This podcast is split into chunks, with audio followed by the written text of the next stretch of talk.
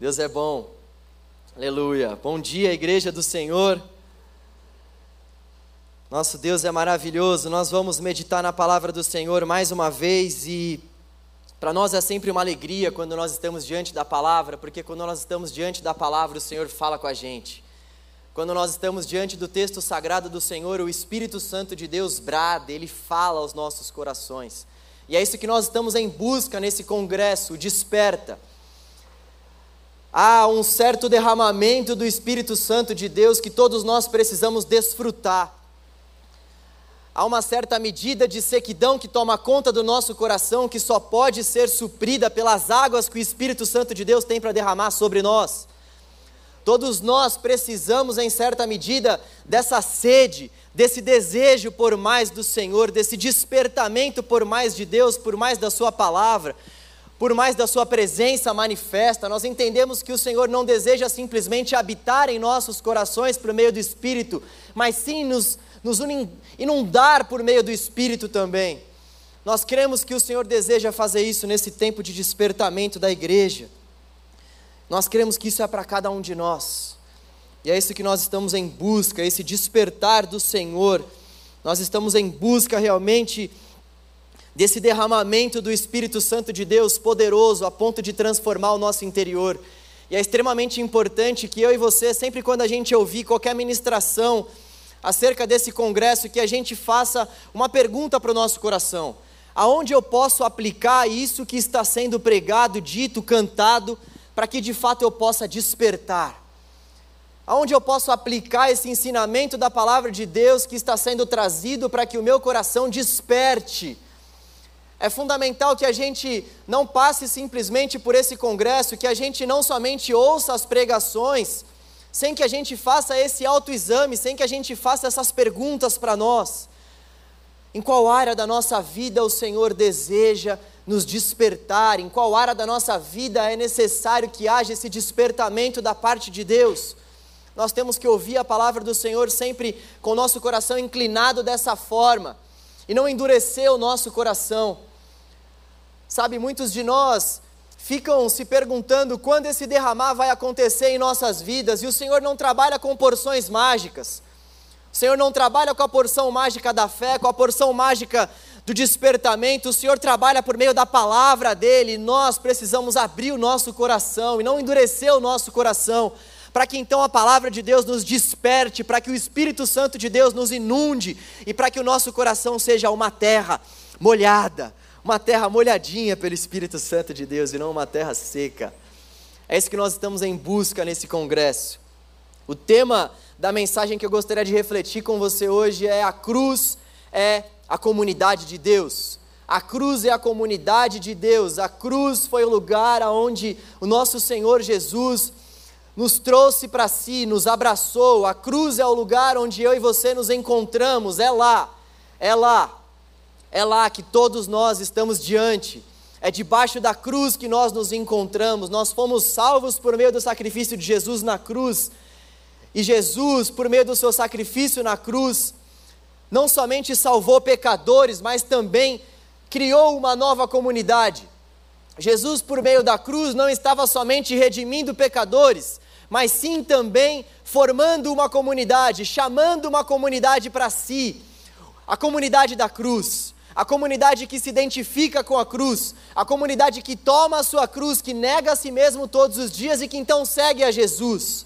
Nós fazemos parte da comunidade da cruz, nós fazemos parte dessa comunidade que é chamada para viver em unidade, essa comunidade que é chamada para viver em unidade. Essa comunidade que, por meio da cruz, foi alcançada para viver um só propósito: viver em função desse Deus que morreu por nós nessa cruz. Nós somos a comunidade da cruz. E como sendo a comunidade da cruz, nós devemos viver em unidade uns com os outros, debaixo dessa cruz, por meio dessa cruz e por causa dessa cruz. Eu gostaria de te convidar a abrir a palavra do Senhor em Efésios capítulo 4. Efésios capítulo 4 a partir do versículo 1. tendo em vista que a comunidade da cruz é chamada para viver em unidade, eu gostaria que nós lêssemos a palavra do Senhor. Eu vou ler na NVT, nova versão transformadora, se você tiver outra versão aí não tem problema. Efésios 4, a partir do versículo 1.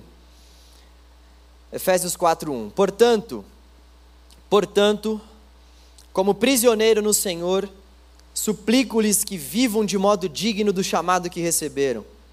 Sejam sempre humildes e amáveis, tolerando pacientemente uns aos outros, em amor. Façam todo o possível para se manterem unidos no espírito, ligados pelo vínculo da paz. Versículo 4: Pois há um só corpo e um só espírito, assim como vocês foram chamados para uma só esperança.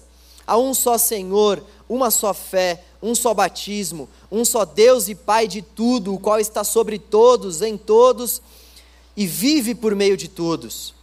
Versículo 7: A cada um de nós, porém, Ele concedeu uma dádiva por meio da generosidade de Cristo. Vamos orar ao Senhor mais uma vez? Deus, te damos graças, Pai, pela Sua palavra, que é lâmpada para os nossos pés, luz para os nossos caminhos, que é vida para nossa alma, Senhor. Obrigado pela Tua palavra, Deus. Nossa oração é para que a Sua palavra possa penetrar fortemente em nosso coração, Deus, a ponto de que nós saiamos daqui transformados, edificados, consolados, a ponto de que nós sejamos exortados pelo Teu Espírito quando a Tua palavra for aqui proclamada e anunciada. Ó oh, Deus, desperta o Teu povo, nos desperte por meio da Sua palavra, nós não queremos nem o outro despertar que não seja alicerçado pela tua palavra, que não seja conduzido pela tua palavra. Aviva o teu povo, desperta a tua igreja por meio da tua palavra, Senhor. Para a glória de Cristo nós oramos. Amém. Amém. Muitos vão dizer que o livro de Efésios tem duas principais divisões, duas principais repartições. Os três primeiros capítulos vão falar sobre a obra de salvação que Deus fez por meio de Jesus. O apóstolo Paulo, ele ele narra de uma forma profunda a obra de salvação que Deus fez para nos alcançar por meio de Cristo. Então, ele vai falar da adoção, ele vai falar que nós fomos selados pelo Espírito Santo de Deus, ele vai falar que nós temos uma nova vida em Cristo, que nós não andamos mais conforme nós andávamos outrora, pelos caminhos que nós andávamos em outras circunstâncias, porque nós fomos salvos salvos por meio da graça, mediante a fé, para que nenhum de nós se glorie. Foi puramente por conta do sacrifício de Jesus. Ele vem descrevendo então que a salvação se dá por meio da fé, fé no nosso Senhor Jesus. Ele vem depois falando no capítulo 3 sobre um dos mistérios de Deus, e ele revela esse mistério e fala que esse mistério é que aprove ao Senhor unir gentios e unir judeus e formar a sua igreja por meio da multissabedoria de Deus. A multissabedoria de Deus fez com que gentios e judeus, povos até então naquele momento que tinham brigas ferrenhas, povos que tinham adversidades terríveis. Olha só, para um judeu viver na mesma comunidade que um gentio só por meio do Espírito Santo de Deus mesmo, eles eram totalmente adversos. Imagina só um judeu, um homem que era todo regado na cultura judaica, um cara todo engomadinho nas doutrinas, nas festas, tendo que conviver junto com um gentil. Alguém que mal conhecia as festas judaicas, alguém que mal guardava o sábado, alguém que não vinha da mesma descendência, da mesma raiz de Davi, da mesma raiz de Abraão.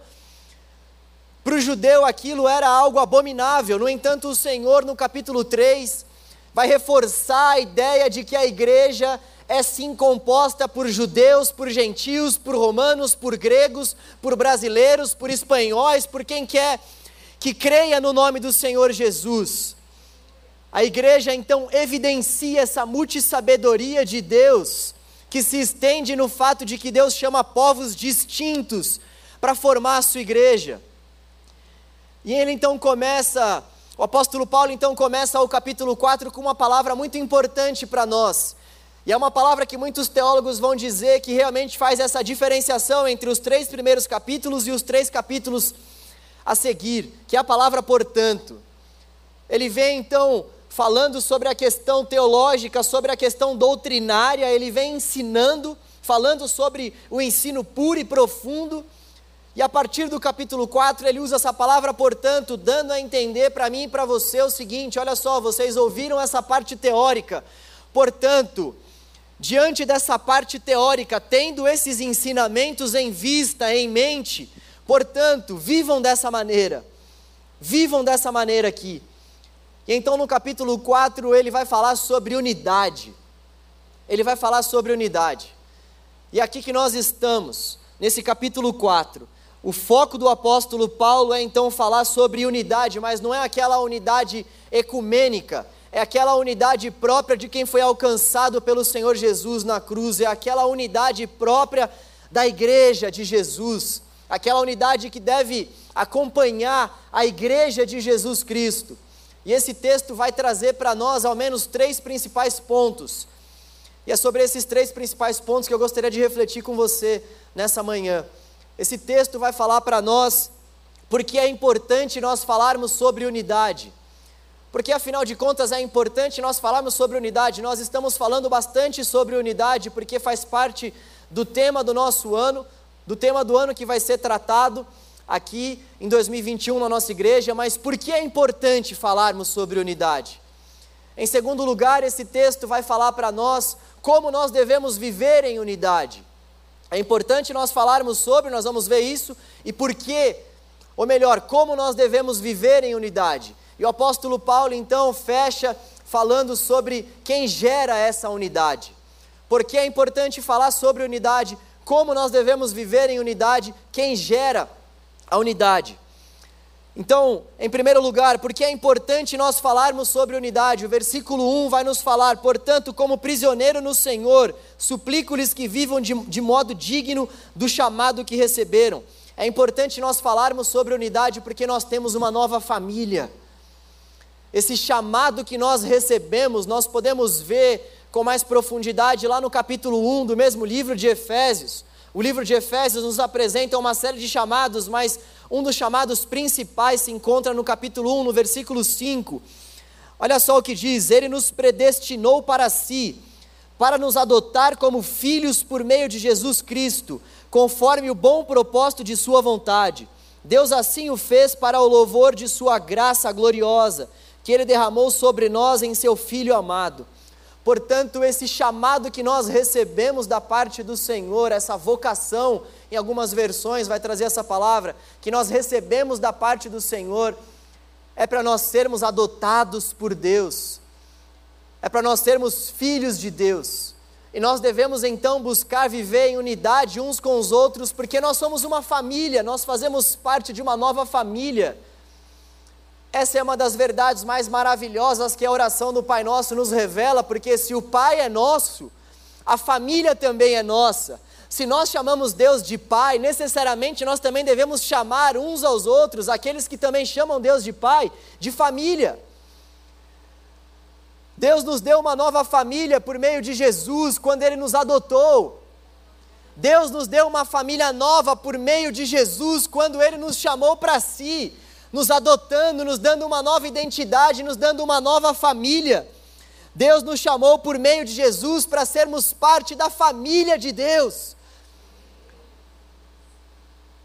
Isso é algo é algo maravilhoso, isso é algo que realmente nós precisamos lidar com a importância que é devida, porque nós não podemos tratar as pessoas que vivem à nossa volta, que foram alcançadas por esse mesmo sacrifício da cruz de Cristo, que fazem parte da nossa família, como se elas não fizessem parte da nossa família, como se elas não fossem sangue do nosso sangue, como se elas não fossem povo de Deus, da mesma forma como nós fomos alcançados na cruz, essas pessoas que estão ao nosso lado, essa pessoa que está aí ao seu lado, que foi alcançada pelo sacrifício de Jesus, faz parte também da sua família. E se nós temos uma família, como nós não vamos nos preocupar com os membros dessa família?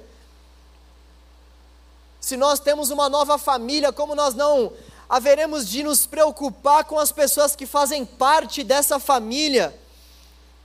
Sabe, que nós temos visto aí fora, fora da igreja, o que nós temos visto fora das relações que acontecem na igreja, em muitas circunstâncias, são famílias, são famílias realmente deslaceradas, são famílias destruídas, são pais que não falam com filhos, são filhos que não falam com pais, são irmãos que não se falam, são tios que não falam com seus sobrinhos, é briga atrás de briga, é descontentamento atrás de descontentamento, pessoas das próprias famílias não, não conseguem ter um diálogo, não conseguem ter uma proximidade, e muitas vezes a gente acha isso um absurdo.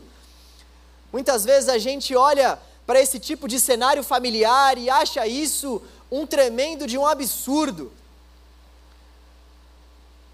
Só que aquilo que a palavra de Deus traz para nós como verdade é que se nós, se nós chamamos Deus de Pai, é também um tremendo absurdo da nossa parte, nós olharmos com indiferença, nós olharmos para as pessoas à nossa volta como se elas não fossem a nossa família, é um tremendo absurdo eu e você dizemos ao Senhor, cantarmos hinos ao Senhor, declararmos, levantarmos as nossas mãos e dizermos a Deus que Ele é o Senhor das nossas vidas, se nós não falamos com os nossos próprios irmãos, se nós não nos relacionamos com as pessoas que fazem parte da nossa família,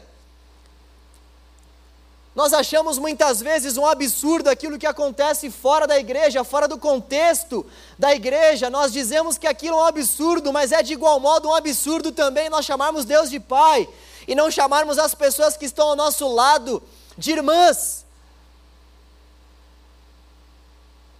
Esse texto nos traz essa verdade que se nós queremos viver em unidade, nós precisamos chamar as pessoas que estão ao nosso lado de irmãs porque nós fomos alcançados pelo mesmo Senhor, nós fomos adotados pelo mesmo Senhor.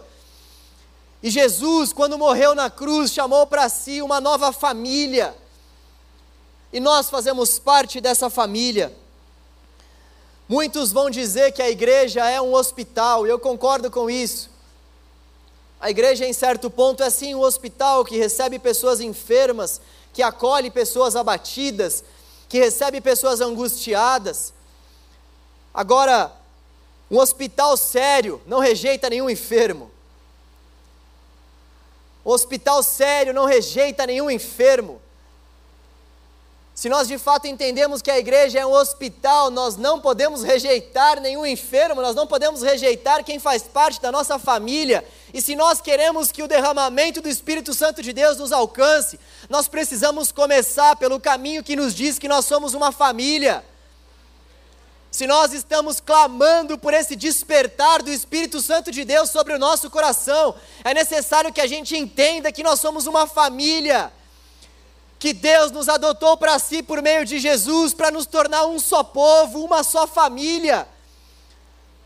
A pessoa que está ao seu lado é sangue do seu sangue, porque o sangue da cruz, o sangue que foi derramado na cruz, foi aspergido sobre cada um de nós se nós queremos que o Espírito Santo de Deus nos avive, nos reanime, nós precisamos passar pelo caminho da unidade.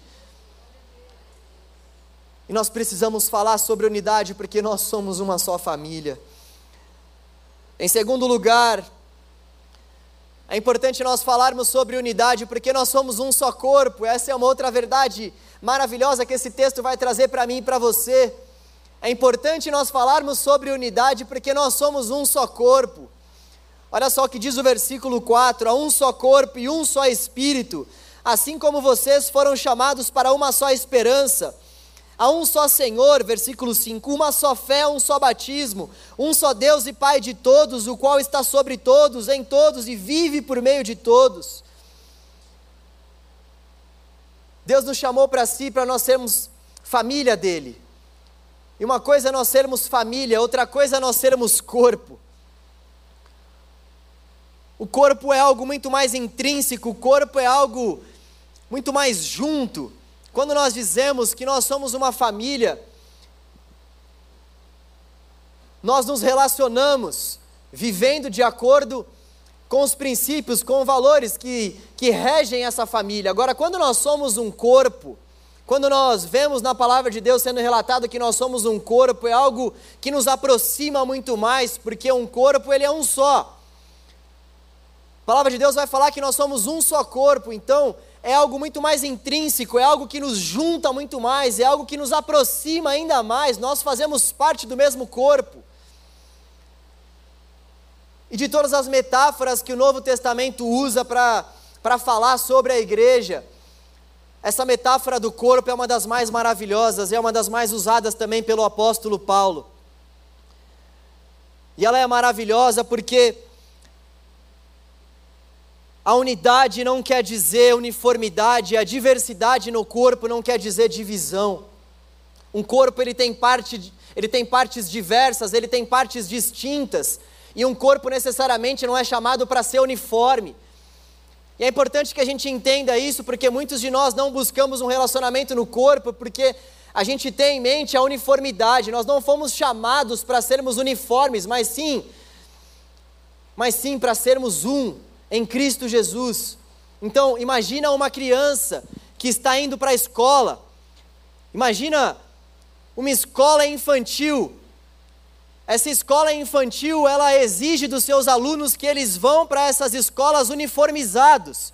Não é isso que a palavra de Deus nos relata sobre o corpo. A palavra de Deus vai dizer que unidade não é necessariamente a mesma coisa que uniformidade, e que nós somos diversos e que a nossa diversidade não é necessariamente algo que tenha que nos dividir, não pode nos dividir a nossa diversidade. Pelo contrário, a nossa diversidade é algo maravilhoso para o nosso crescimento e a nossa unidade ela é fundamentada no fato de que nós queremos que há um só Senhor, que há uma só esperança, que há um só batismo, que há um só Pai de todos, que está em todos e é sobre todos.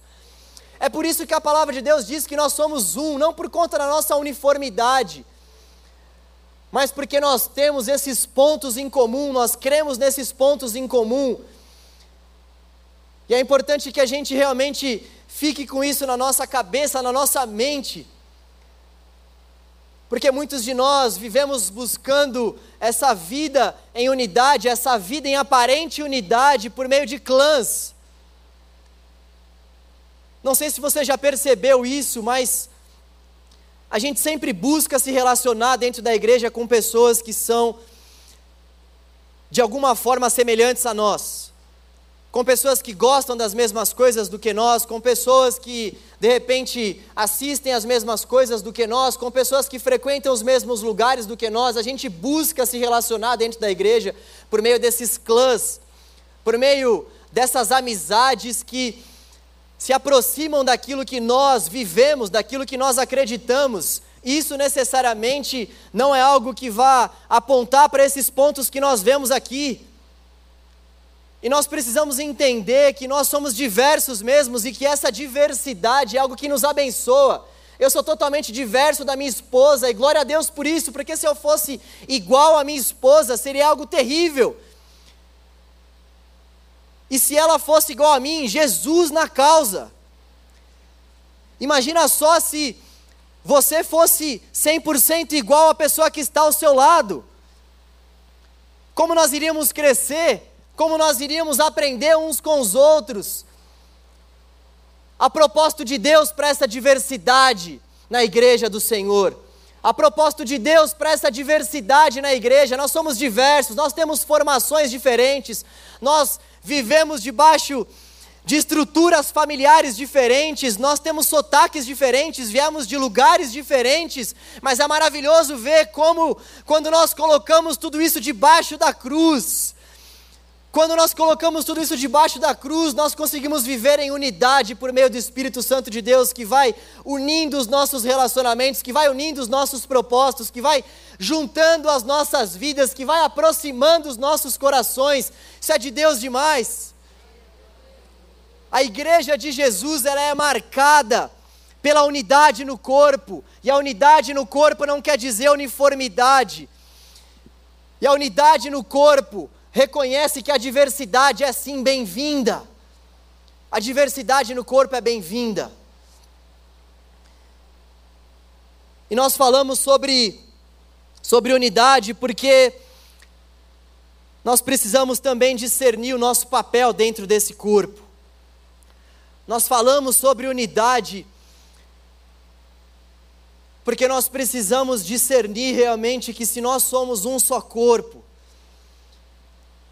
nós já não mais vivemos para nós mesmos, mas nós vivemos em função desse corpo, e o tema do nosso ano vai falar justamente sobre isso. a partir do momento que nós discernimos que nós fazemos parte de um corpo, a gente passa a então buscar encontrar o lugar que nós devemos exercer o nosso chamado dentro desse corpo. Quando nós entendemos que nós somos um só corpo, e a unidade nos revela isso, nós passamos a buscar então também discernirmos qual é a função que nós devemos exercer nesse corpo. Olha só que algo maravilhoso. Nós somos um, e o fato de nós sermos um se dá porque, em primeiro lugar, nós temos uma nova família, nós fazemos parte da mesma família e porque nós também fazemos parte desse corpo. E fazer parte desse corpo tem como consequência isso deve fazer com que a gente busque discernir o nosso papel nesse corpo. E quando a gente descobre o nosso papel nesse corpo, então nós podemos crescer em maturidade, porque se nós somos um só corpo, a partir do momento que a mão não discernir o que é mão ainda, esse corpo não vai caminhar na sua, na sua funcionalidade plena. A partir do momento que o pé não discerniu o que é pé, esse corpo vai caminhar meio capenga. A partir do momento que o estômago não discerniu o que é estômago, esse, esse corpo vai caminhar debilitado. E é fundamental que a gente entenda o nosso papel, o nosso lugar nesse corpo, para que esse corpo então possa crescer saudável, possa crescer em maturidade, possa crescer em amor, possa crescer servindo uns aos outros para que a gente se edifique por meio desse corpo, é necessário que cada um compreenda o seu papel dentro do corpo. Qual é o seu lugar no corpo? Esse começo de ano tem falado muito para nós sobre nós buscarmos o nosso lugar no corpo. Qual o seu papel no corpo de Cristo? Qual o lugar que o Senhor tem te chamado dentro do corpo de Cristo?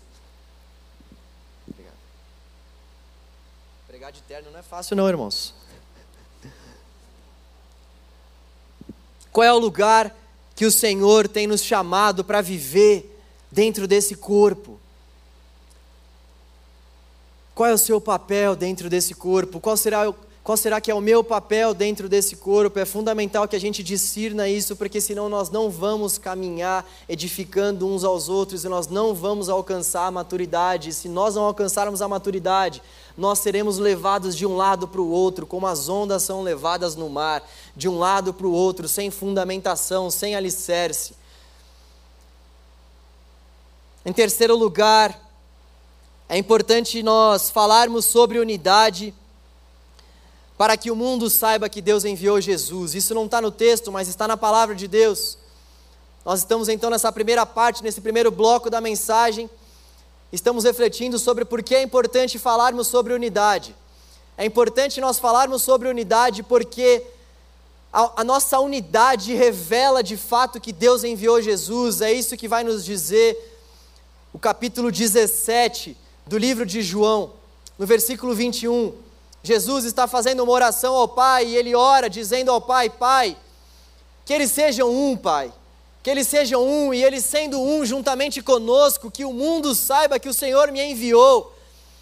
Isso é algo maravilhoso porque muitas vezes a gente fica pensando em uma série de coisas, pensando em uma série de programações para mostrar para o mundo que Jesus é o Senhor, que Deus enviou Jesus, que Jesus é o Salvador da humanidade. No entanto, o que a palavra de Deus fala para nós é que para que o mundo saiba que Deus enviou Jesus, nós precisamos ser um.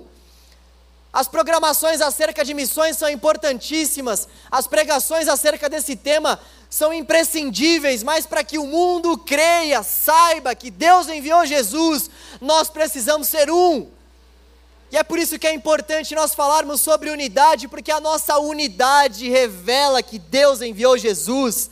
A nossa unidade revela que Jesus Cristo é o Senhor, a nossa unidade faz com que as pessoas olhem para nós e vejam algo diferente nessa unidade. Essa unidade é baseada em algo diferente, é alicerçada por alguém diferente.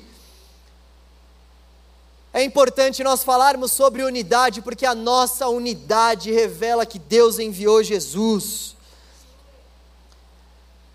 E a segunda parte, então, dessa mensagem é para que nós venhamos refletir sobre como nós devemos viver em unidade. Como viver em unidade? O apóstolo Paulo nos apresenta alguns meios para que a gente viva em unidade. Como deve ser a maneira de viver dessas pessoas que querem viver em unidade, dessas pessoas que foram alcançadas por Jesus na cruz, como deve ser a maneira de viver dessas pessoas.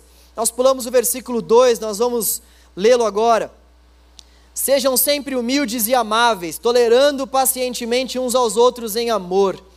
Façam todo o possível para se manterem unidos no espírito, ligados pelo vínculo da paz. Apóstolo Paulo então vai falar sobre nós vivermos de uma maneira digna, sobre nós vivermos então de modo que sejamos um, e ele fala que para a gente viver dessa maneira digna, nós precisamos viver com humildade, doçura e mansidão, em algumas versões, a essa palavra. Para a gente viver em unidade, a primeira lição desse texto para nós é vivermos de uma maneira humilde. A humildade é uma daquelas palavras que a gente sabe o que é, mas que é difícil nós definirmos. Algumas pessoas definem a unidade como sendo um estado. Então, elas falam o seguinte: ah, aquela pessoa é uma pessoa humilde, ela é uma pessoa que mora numa zona periférica. Ou seja, ela associa a humildade ao estado do ser. No entanto, o que a palavra de Deus vai falar para nós é que humildade não é um estado, humildade é uma virtude. Humildade é uma virtude. E em Cristo, a humildade, ela realmente se torna algo a ser seguido, porque uma vez que o, o Senhor da humanidade, que o Deus encarnado veio para servir e dar a vida dele em resgate de muitos. Uma vez que o Deus que encarnou na pessoa de Jesus e serviu a humanidade, foi humilde na sua vida de serviço diante desse mundo. Isso vai falar para mim e para você que a nossa vida também deve ser uma vida de humildade. Ser humilde é ter um coração de servo, ser humilde é reconhecer que as pessoas à nossa volta são superiores a nós mesmos. Lembrando que o apóstolo Paulo está falando dentro do contexto de unidade. E ele fala sobre humildade dentro do contexto de unidade, ou seja, não é possível termos unidade na igreja sem humildade. Não é possível desfrutarmos de unidade na igreja de Jesus Cristo sem que nós sejamos humildes. E ser humilde, há algumas características de uma pessoa humilde. Uma pessoa humilde é uma pessoa que aceita receber confronto que aceita ser confrontada em relação aos seus erros. E como é difícil as pessoas hoje em dia aceitarem um confronto, é ou não é? Tem sido cada vez mais difícil as pessoas reconhecerem os seus erros e aceitarem que precisam mudar. Tem sido cada vez mais difícil as pessoas reconhecerem que elas precisam de ajuda, que eu preciso de ajuda em relação a muitos pontos da minha vida, que você precisa de ajuda e Deus usa a comunidade dele para que nós sejamos ajudados. Deus usa pessoas para nos exortarem, para nos confrontarem em amor, para que nós cresçamos, para que nós sejamos edificados. E é necessário que a gente tenha um coração humilde para a gente receber esse tipo de confronto. A humildade, então, está associada com um coração que está disposto a receber esse tipo de confronto para crescer para a glória de Deus, para se aproximar cada vez mais do nosso modelo que é Jesus. A humildade também está associada com um desejo autêntico de servir aos outros. Como tem sido difícil nos nossos dias nós servirmos uns aos outros, a gente quer só ser servido. Nós desejamos ser servidos, mas é tão difícil a gente servir. E uma das virtudes da humildade é realmente o serviço. Uma pessoa humilde é uma pessoa que serve. Uma pessoa que serve, acima de tudo, aquelas pessoas que não vão poder dar a ela o reconhecimento devido. Porque servir aquelas pessoas que vão poder nos dar algum tipo de recompensa não é tão difícil assim. Agora, servir aquelas pessoas que não vão nos trazer recompensa, que não vão nos dar uma recompensa ali, isso que é difícil. E aí que se revela realmente a humildade do nosso coração, quando nós servimos sem olhar a quem, quando nós servimos simplesmente pelo fato de que o nosso Deus nos serviu, de que o nosso Deus se entregou e se doou. Uma das virtudes da humildade também é o perdão. Uma pessoa humilde é uma pessoa que sabe pedir perdão. Uma pessoa que realmente não tem dificuldades para confessar os seus pecados, uma pessoa que tem um coração vulnerável à presença de Deus, uma pessoa que reconhece a sua pequenez e que pede perdão, essa é uma pessoa humilde. É dessa forma que nós conseguimos viver em unidade, é debaixo dessas virtudes que estão debaixo da humildade que nós conseguimos viver em unidade, nos perdoando, tendo em vista que nós, tendo sido alcançados pelo sacrifício de Jesus, tendo sido perdoados pelo Senhor, precisamos também perdoar uns aos outros em nossas, em nossas debilidades, em nossas limitações, perdoarmos uns aos outros. Isso é fruto de um coração humilde. Uma outra virtude de um coração humilde é um coração que não busca glória. Sabe quando a gente canta aquela música, eu não preciso ser reconhecido por ninguém? Será que isso é mesmo verdade? Será que nós, de fato, não fazemos coisas para sermos reconhecidos pelos homens, para sermos reconhecidos pelos homens? Uma pessoa humilde não busca o reconhecimento nesse mundo. Uma pessoa humilde sabe que o reconhecimento maior vem do seu Senhor. Uma pessoa humilde é uma pessoa que é grata. Quem é humilde é grato, pois sabe que não merece nada, sabe que foi alvo do amor de Deus mesmo sem ter merecido. A humildade nos faz crescer, ela nos aproxima do Senhor, e um cristão orgulhoso é tão contraditório quanto um demônio humilde. Um cristão orgulhoso é tão contraditório quanto um demônio humilde. Você já viu um cristão, uma pessoa que se diz seguidora de Jesus, que é uma pessoa orgulhosa? Isso não casa, isso não orna com aquilo que a gente vê sendo relatado na vida do nosso Senhor, na vida dos apóstolos, na vida da comunidade de Deus. Nós precisamos buscar essa humildade, ter um coração grato. Nós precisamos suportar uns aos outros. Essa é uma outra virtude de quem realmente quer buscar unidade. Viver de maneira digna, viver em unidade. Uma forma de nós vivermos em unidade, o texto vai trazer para nós, é nós tolerando, é nós suportando uns aos outros com amor. E esse suporte aqui é um suporte que realmente é exigido, é um suporte que realmente tem que carregar a carga mesmo. Imagina a cena de um carregando realmente o fardo um do outro, de um suportando, de um tolerando o outro em amor. E quantas vezes a gente não tolera pequenas coisas, pessoas que agem de uma forma diferente da forma que a gente age, e a gente já descarta essas pessoas. Sobretudo na célula, se você está em um pequeno grupo, talvez talvez você deva se lembrar de aquela pessoa que manda uma mensagem já depois da meia-noite. Pequeno grupo é uma maravilha, gente. Pequeno grupo, olha, foi feito para que realmente a gente seja trabalhado nessa questão de tolerar uns aos outros. Isso é, isso é de Deus demais. Sempre tem aquele cara que manda aquela mensagem no meio de um monte de coisa importante, aquela mensagem que não tem nada a ver, o pessoal pedindo um monte de, de oração, fazendo um clamor em favor de alguma coisa, e o cara vai lá e manda um, um vídeo que não tem nada a ver com nada. Sempre tem aquela pessoa que na célula acaba participando fora de hora, sempre tem aquela pessoa que corta o líder, sempre tem aquela pessoa. Enfim, a gente tem que lidar com isso o tempo todo, vivendo em comunidade. A gente tem que tolerar uns aos outros o tempo todo porque o nosso Senhor nos tolerou.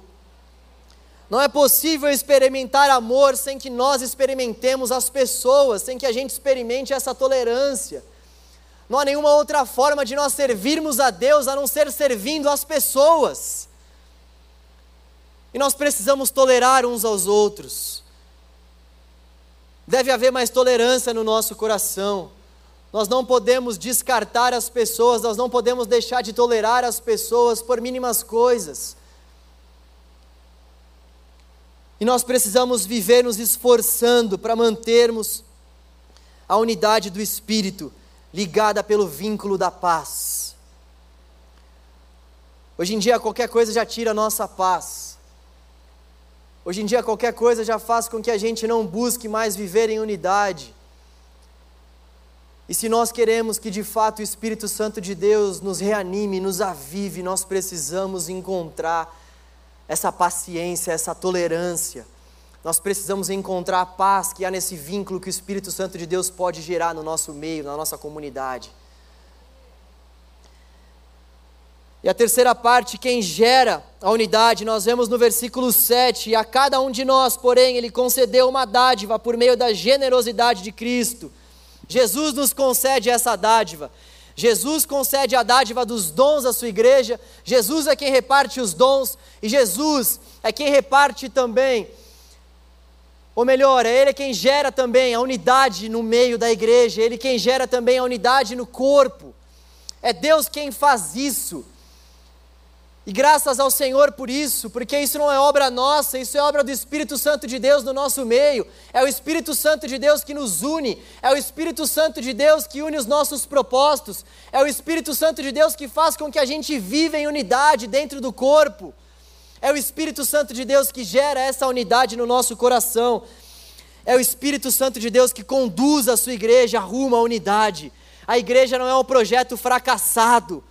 A igreja é o propósito de Deus para que essa terra possa desfrutar do reino de Deus. A igreja é o propósito de Deus para que realmente o órfão, para que a viúva, para que aqueles que estão vivendo aí fora uma vida sem desfrutarem da comunidade possam então serem alcançados. A igreja não é um projeto fracassado de Deus, é o próprio Deus que une a sua igreja, é o próprio Deus que faz com que a sua igreja comungue, que a sua igreja tolere, que a sua igreja se ame, que a sua igreja possa viver em unidade. É o próprio Deus quem faz isso, é importante a gente saber disso, para a gente buscar ajuda em quem realmente pode nos ajudar, o nosso Senhor. O nosso Senhor é quem pode de fato nos ajudar para que nós sejamos um. Ser comunidade de Deus é confiar que essa graça é repartida por Jesus. Ser comunidade de Deus, ser comunidade da cruz, é viver em unidade, confiando que o nosso Senhor é quem gera essa unidade no nosso meio. Que o Senhor é quem faz com que pessoas extremamente diversas podem, podem ser consideradas uma só por meio do sacrifício de Jesus, porque é Ele quem nos une na cruz. Então, todos nós estamos debaixo da cruz. Tudo isso só acontece porque a cruz de Jesus nos uniu. Tudo isso só consegue de fato ser uma verdade para nós porque a cruz de Jesus nos uniu. E como é maravilhoso a gente pensar nessa perspectiva da cruz. Nós começamos falando sobre isso. A cruz é a comunidade de Deus. Deus morreu na cruz não somente para salvar pecadores, mas para formar uma nova comunidade. E essa nova comunidade que ele formou tem a marca da unidade. Nós vemos a importância de nós sermos um, nós vemos como nós podemos fazer para sermos um, e nós vemos quem gera essa unidade. Tudo porque a cruz de Jesus nos coloca debaixo dela. Tem um professor meu do seminário chamado Ziel Machado que ele diz que debaixo da cruz tem espaço para todo aquele que crê.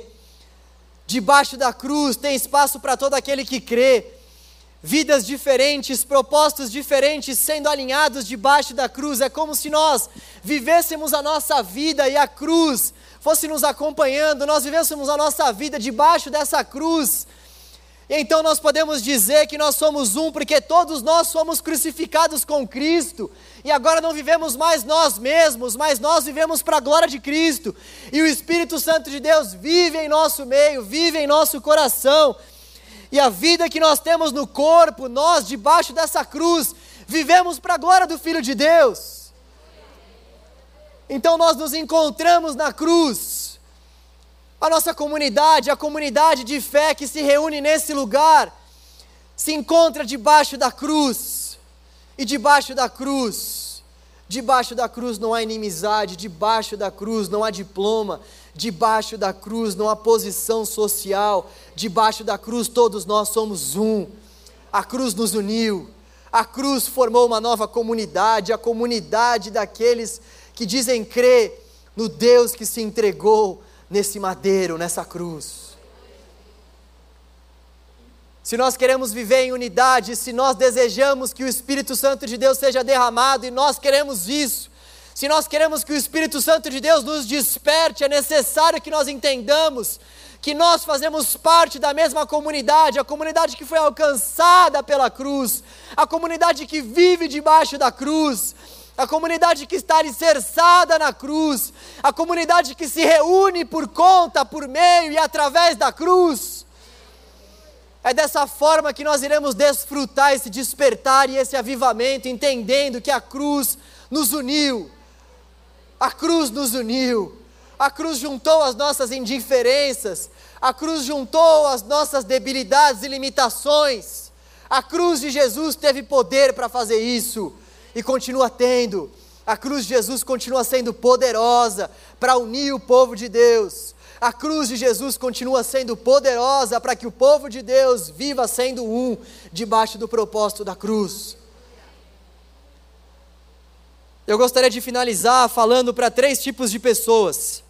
Em primeiro lugar, se você não tem o costume de ir à igreja, se você não tem o costume de, de fazer parte dessa comunidade da cruz, não perca essa oportunidade. Não perca essa oportunidade de viver nessa comunidade que vive em função de Jesus Cristo. Não perca essa oportunidade de viver em função dessa comunidade que se reúne em função do sacrifício de Jesus.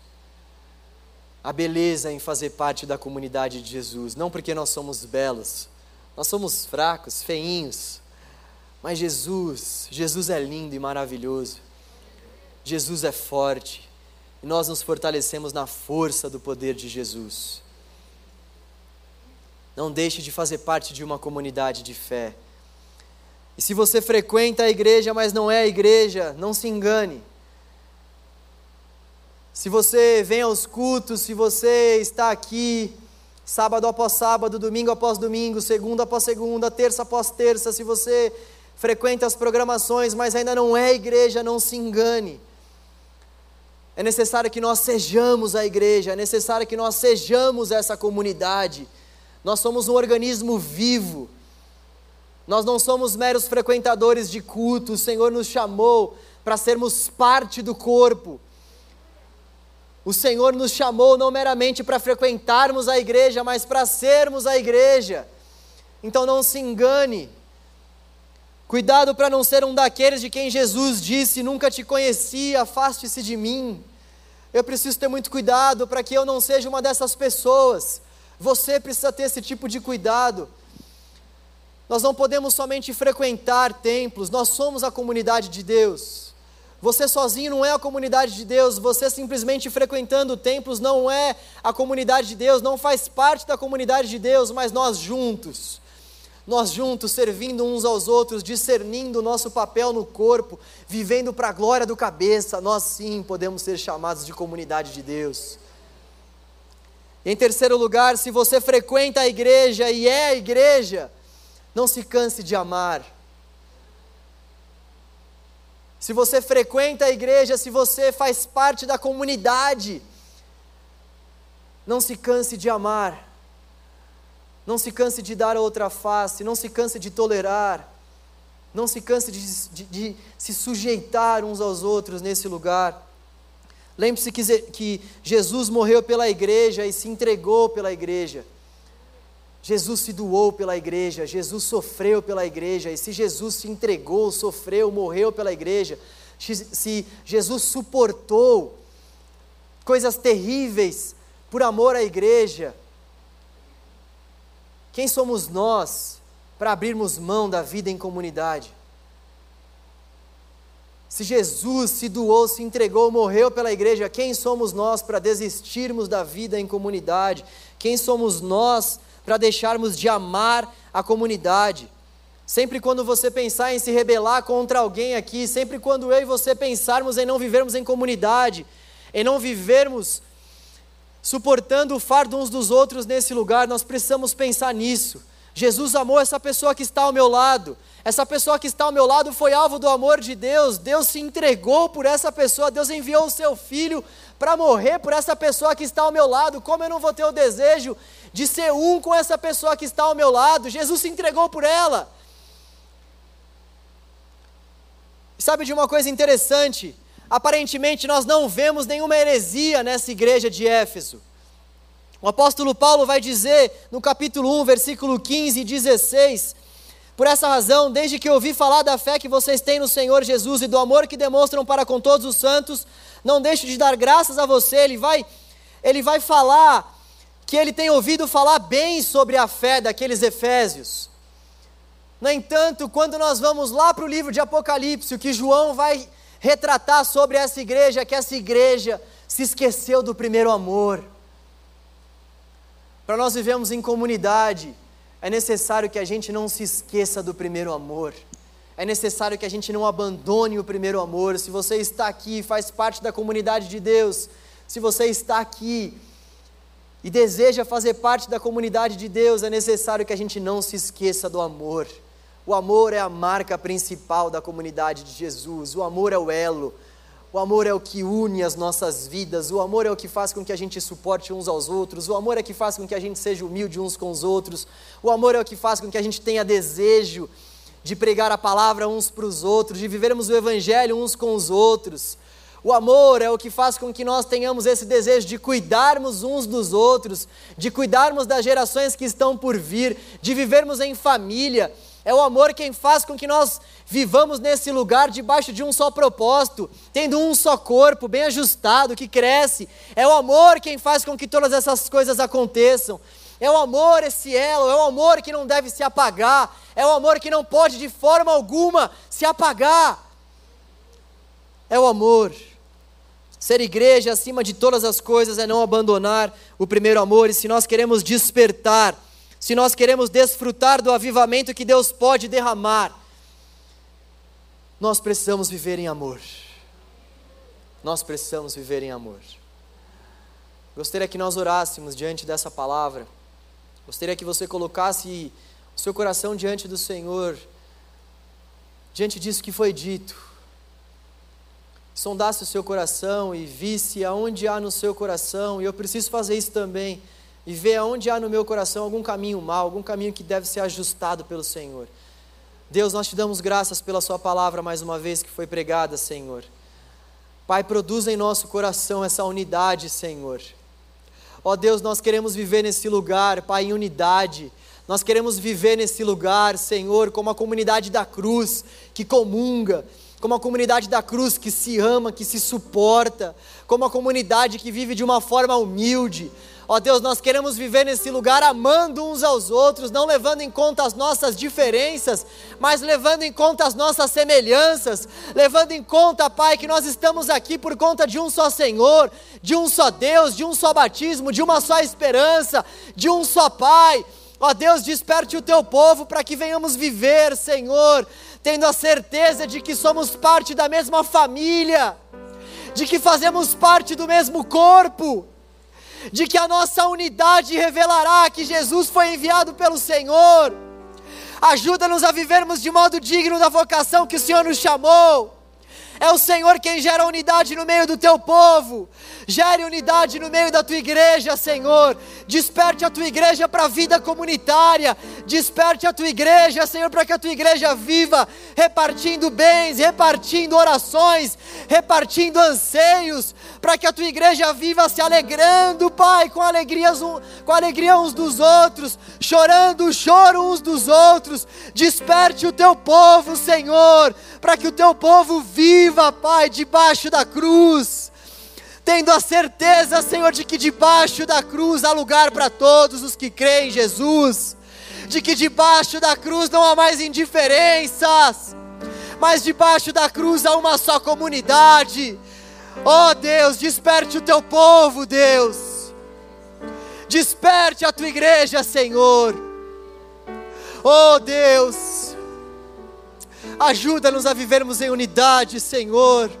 Mesmo diante dos desafios da nossa cidade, diante dos desafios da nossa igreja, o teu espírito não mudou, o teu espírito continua o mesmo, o teu espírito continua sendo aquele que gera unidade e que tem como propósito gerar esses vínculos de amor entre o teu povo.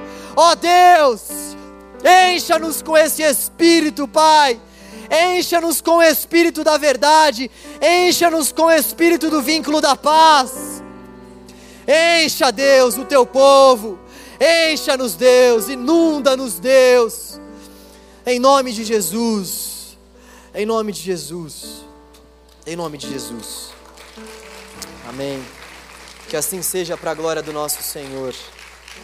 Nós vamos encerrar daquela forma ordenada aquela forma orquestrada, Então, vocês que estão nos acompanhando aí pela internet, em primeiro lugar, obrigado. Continuem acompanhando os nossos cultos, as nossas programações, como o Tarcísio falou, tem muita coisa boa por vir da parte de Deus para nós. Que Deus abençoe a sua vida. E vocês que estão aqui no templo, por favor, os que estão ali no fundo, podem saindo e assim sucessivamente. Deus abençoe a sua vida.